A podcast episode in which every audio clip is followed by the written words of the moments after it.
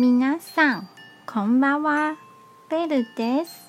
台北捷運の旅、板南線中高風港です。駅のそばには倉庫があります。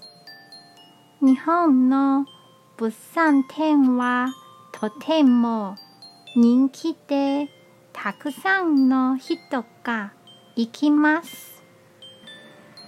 私も好きなのでよく行きます。京都のおこや、正気、納豆を買ったことがありますよ。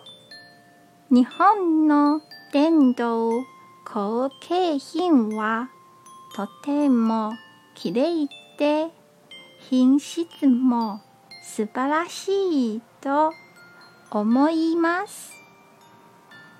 今日も一日お疲れ様でした。ゆっくりお休みくださいね。じゃあ、またね